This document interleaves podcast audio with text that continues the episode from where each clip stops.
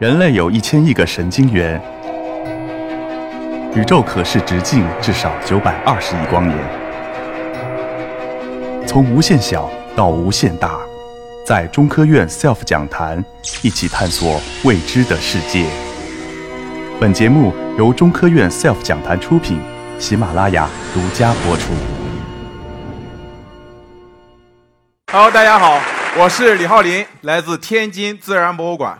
我呀，对大家有个要求，你们呀就不要叫我李老师了，因为啊，在学习的道路上，我坚信一个原则，就是咱们都是学生，学生学生以学为生，对吧？咱们是终身探索、终身学习的，所以呢，我们都是同行伙伴。你们可以叫我一声浩林师兄，或者说浩林哥哥。关键啊。你们要是这样叫我的话，还能显得我年轻一点儿。不，不要笑，不要笑，你们一笑就把我笑老了。今天呢，这一个《捕鱼达人养成记》是我带给大家的故事。那么在开场之前，我想先说一下，为什么今天我站在这里。SELF 论坛呢，现在在咱们的科研科普圈那是名声大噪。据我所知，这他们的点击量啊，已经是过亿了。但是呢，他们的讲座我也听过很多，里面啊，狮子、老虎、飞禽走兽那是应有尽有，但是唯独鱼类，他们居然没讲多少。作为一个学鱼的学生，我觉得我非常气愤。我今天来到这里啊，说白了，我就是来砸场子的。大家都知道，咱们的鱼类那可比狮子、老虎。要厉害的多，为什么我敢这么说呢？你们想啊，这一个狮子、老虎，它是大型动物，对吧？生活在陆地上，但是呢，我们的地球是一个很大很大的水球，它的表面积有超过百分之七十都被水覆盖着，而我们的鱼类毫无疑问是水中的霸主，它们一生都离不开水。那么它们就反映着咱们陆地的陆地，包括水系的格局演变。这么说可能有点学术，有点绕口。我给大家举一个简单的例子，咱们看旁边这个图：长江、黄河，咱们中国的两大母亲河，应该都知道吧？它们中间啊，就生活着很多相同的鱼种。那这些相同的鱼种，它能说明一个什么问题呢？鱼类能像狮子、老虎、飞禽走兽一样脱离水飞过去、跑过去到另外的河流去串门吗？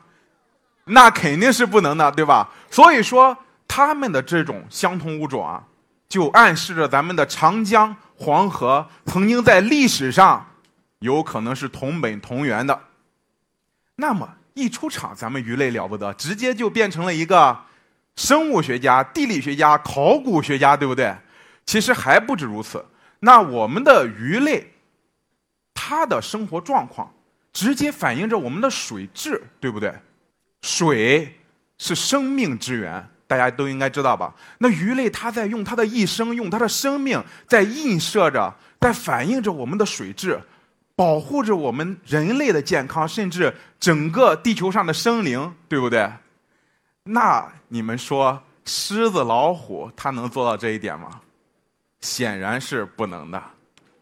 好了，言归正传哈。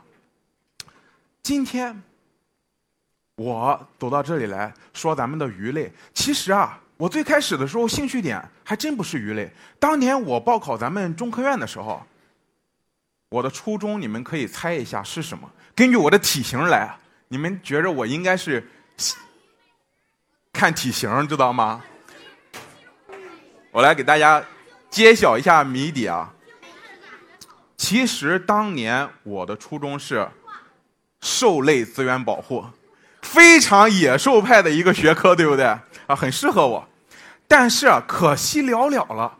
当年报考中科院过线的九个人里面，有五个人报考的都是兽类资源保护。从这一点上，咱们也可以看出来，其实懵懂的我们对于这种大型的、凶猛的哺乳动物，是不是有着那种天生的好感啊？更为不幸的是，这五个人当中，我有一个同学居然连续报考了四年，就那一年他录取了，中粉啊，把我那个老师感动的稀里哗啦的。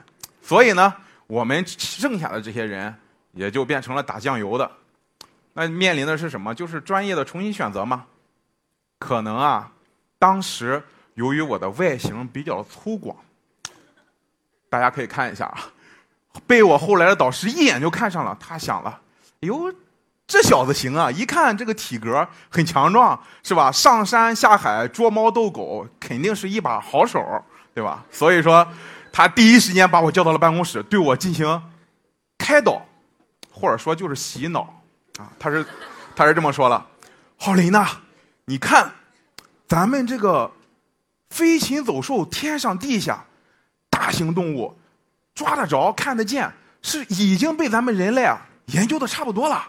你再看看咱们的鱼，生活在水中，尤其是一些深海的鱼类，是很难被我们抓上来研究的，对不对？所以说，鱼类世界留给咱们的奥妙，那是无穷无尽的呀。嘿，你看，这就是大科学家说出来的，巧舌如簧。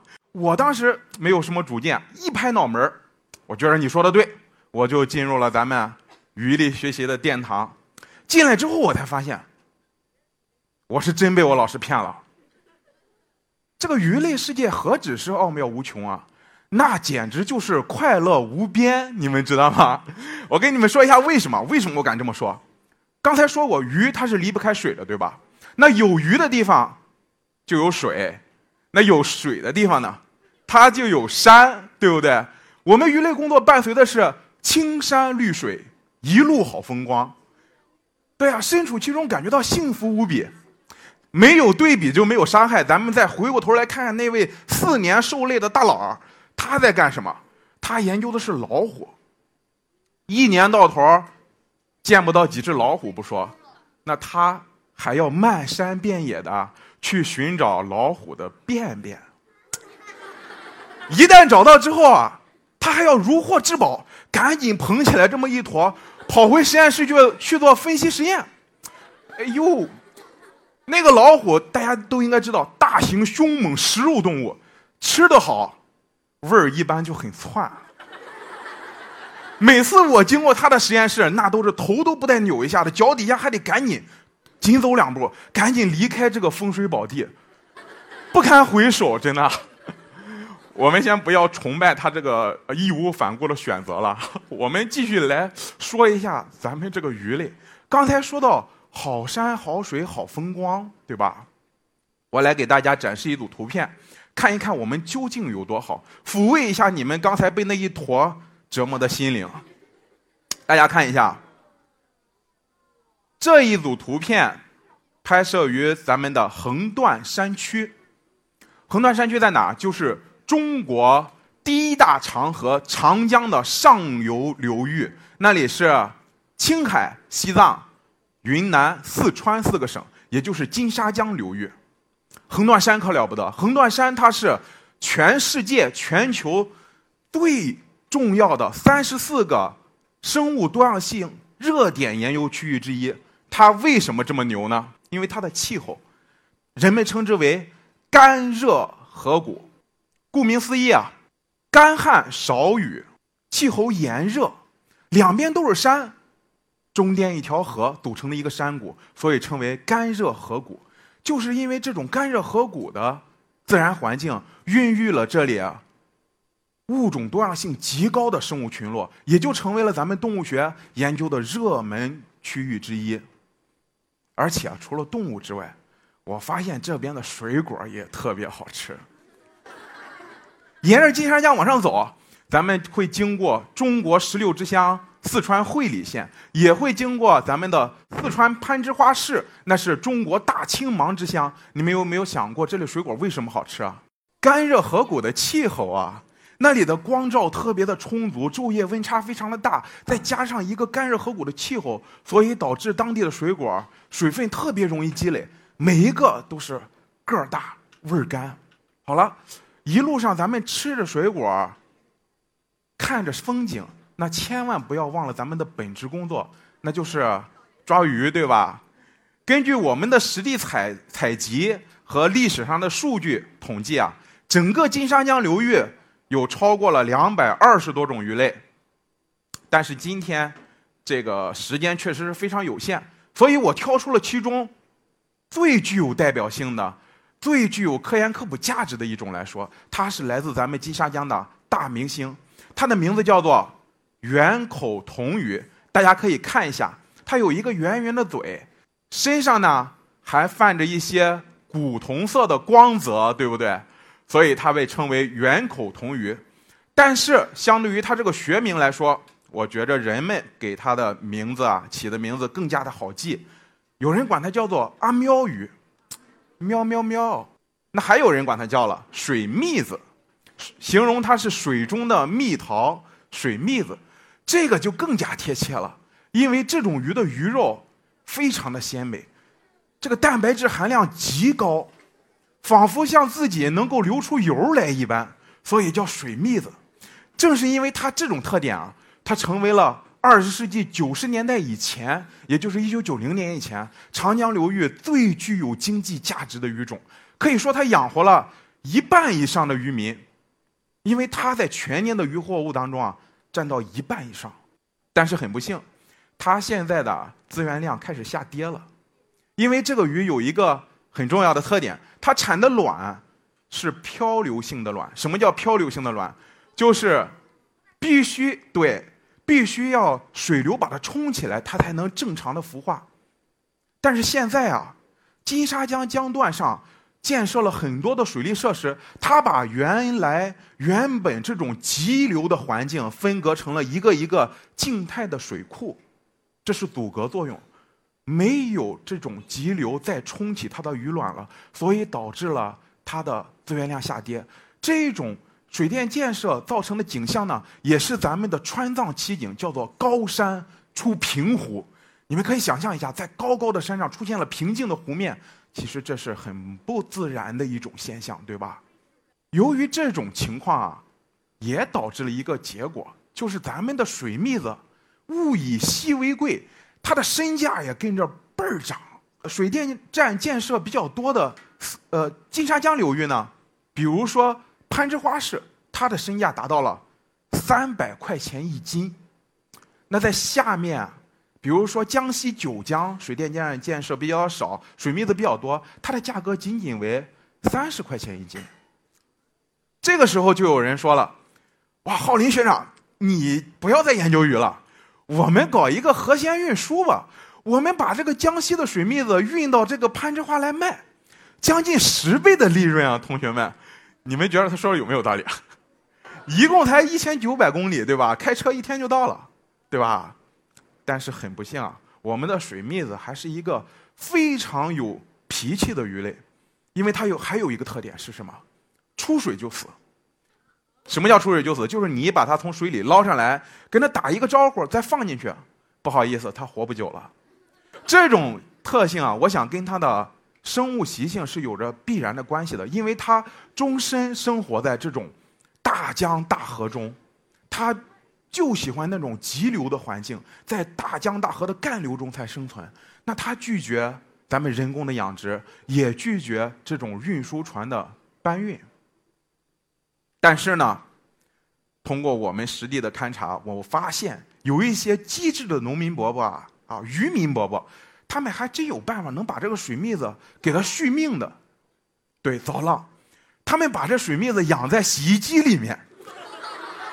没事的时候，他给他搅一搅，造成一种他还身处这种大风大浪中的假象。哎，你别说，这种方法还真有点用，能让他活上个三四五天，说不准。哎，咱们讲完了这一个自身资源量受到人类活动而受到影响的水蜜子之后啊，我们再来看一些养尊处优的鱼类，给大家展示一组照片，你们可以猜一下，这个照片拍摄于。哪里？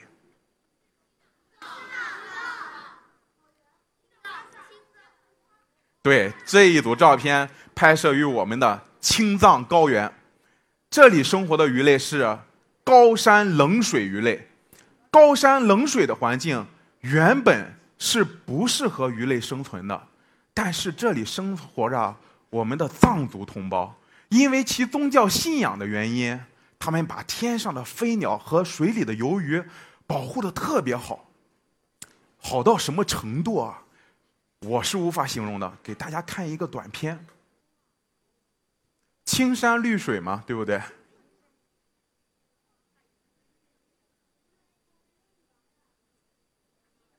这个可是实拍，可没有这个什么美图秀秀啊、PS 什么的处理过啊，这就是我的实拍。这一个视频，它拍摄于哪里啊？四川跟青藏的交界，稻城亚丁自然保护区。这里面的鱼类啊，大多数是一种叫裂腹鱼的类群。裂腹鱼，同学们，你们可以想象一下，非常可怕，对吧？肚子是裂开的吗？其实不是，咱们啊，近距离观察一下，之所以它被称为裂腹鱼，是因为它臀鳍两边有两列扩大的鳞片，显得肚子仿佛像裂开一样，所以起名叫裂腹鱼。哎，那大家有没有一点感慨？刚才咱们讲到的圆口铜鱼。和现在的裂腹鱼，其实我们的动物学命名都是根据它的外在特征来定的，对吧？其实咱们的动物学命名这个很关键的，因为你一看到它的学名，就能自然的联想到它的特征。咱们的裂腹鱼家族也很有意思啊，它们有很多的不同的分类，不同的类群当中呢，它们生活的环境也不一样。大家看一下。身处在两千多米的云南，这里生活的裂腹鱼，一般来说是有两对须的。最下面的图片看到没有？花斑裂腹鱼。那到了往上一点，四川三千多米，这个裂腹鱼的常见类群啊，就变成一对须了。再往上走，到了咱们的青藏高原四千米、五千米，甚至超过六千米的时候，这里的常见种类它就没有须了。鱼类。根据改变它的外在形态来适应环境的这种现象，其实就被称为演化。其实不仅鱼类如此，世间万物都是这样。我们通过改变自己的外在形态来应对环境的选择，所以说才造就了咱们现在这个多姿多彩的动物世界。那一路上我们是吃着水果，捞着鱼。很开心啊，有点乐不思蜀。但是最终我还是要回到北京的呀。万万没想到，我那么高兴的我回来之后，面对的是我老师对我的一道考核题，啊，非常凄惨。回来还有道题，当年他是来问我的，但是但是今天啊，我可以拿来问你们了。听过这么多有意思的鱼类故事之后，那么我想问一下你们，什么是鱼？先不要着急回答我啊！这么高大上的一个论坛，我放了这么一个简约的简笔画，肯定是有我的原因的。这是我千挑万选出来的，你们可以根据它来说一下什么是鱼。我来告诉你们一下，你们看看它的特征有没有都画进去。鱼是身背鳞片，用鳃呼吸，用鳍游泳，凭借上下颌摄食的。低等水生变温脊椎动物。哎，这个问题的答案啊，其实在课本上有，所以我回答的很不错。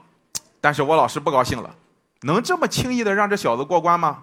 啊，他补了我一句：“那你知道怎么分公母吗？”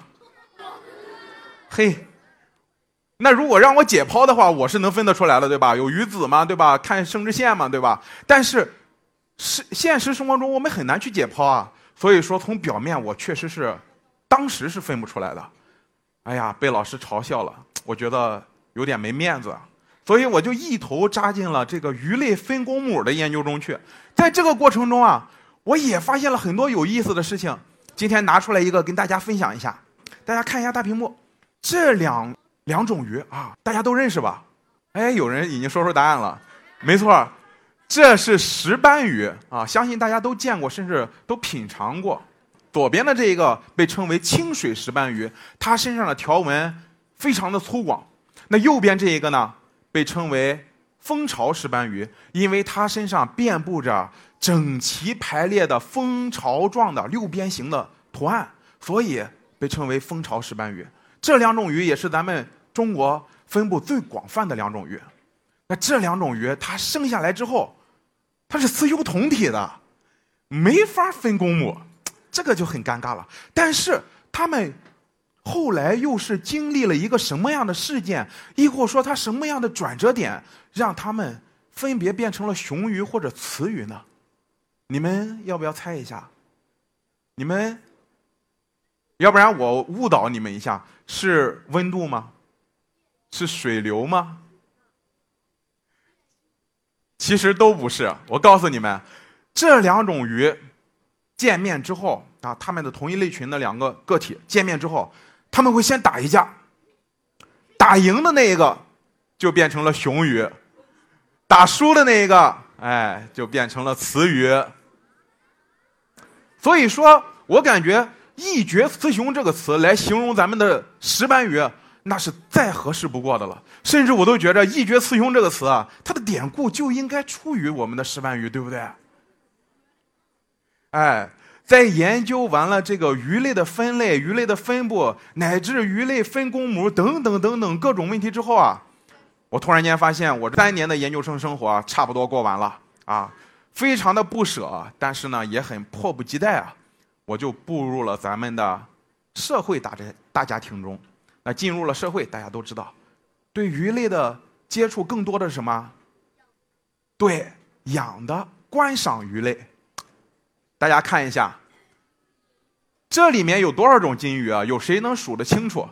小朋友们，不要数了，你们都被你们的浩林学长带歪了。我来告诉你们答案啊！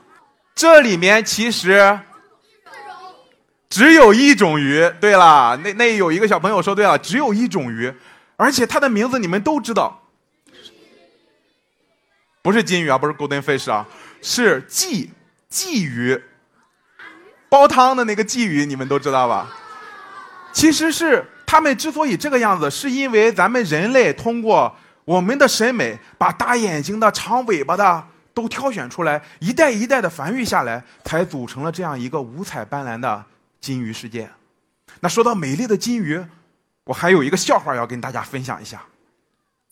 我有一个朋友，听说啊我是学鱼的，很兴奋啊，他跑过来跟我说：“浩林啊，我跟你讲啊，我们家年年都放生锦鲤，啊，八年了，祈福许愿从来没停过。”哎呦，我说你这个行为很好啊，想法很很好啊，对吧？放生的又是锦鲤，对咱们的生态也不会造成很大的压力，对吧？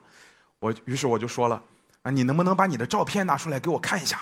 哎，他发过来了，类似于咱们左边的这一个，大家看一下，他挑的这个锦鲤啊，这个个头很大，对吧？红的白的很漂亮，对不对？对不对？但是当时我一看就笑了，这哪是锦鲤啊？同学们，你们应该知道，锦鲤之所以金贵，是因为它有着鱼化龙的美丽传说，对吧？祈福许愿嘛，鱼化龙。那既然是鱼化龙，是不是应该有龙须啊？咱们看看右边的这个有龙须的，那才是锦鲤。那左边这位是什么呀？就是咱们刚才讲过的鲫鱼，充其量称之为锦鲫，对不对？啊，这个现实非常的残酷，我也不好跟我的朋友多说，我只能心里默默的感慨啊，你的理想确实是很丰满的，可惜啊，这个现实确实也是对你很残酷。好，讲到这里啊，咱们的故事基本就接近尾声了。那我这里啊，浩林学长这里还有很多很多有意思的事情没有拿出来跟大家分享，相信你们也有很多很多的问题。比如说，什么样的鱼游得最快？什么样的鱼个头最大？大鱼吃小鱼，小鱼吃小虾的故事真的准确吗？没有关系，我希望你们在遇到自己感兴趣的问题的时候啊，开动脑筋去思考；那在遇到障碍的时候，鼓起勇气去坚持，完成你们的探索之旅。相信最终，百科知识大门终究会为你们打开。而且我也很欢迎大家在课余时间跟你们的浩林学长探讨一下关于鱼类的奥妙，也欢迎大家来我们天津自然博物馆做客，谢谢大家。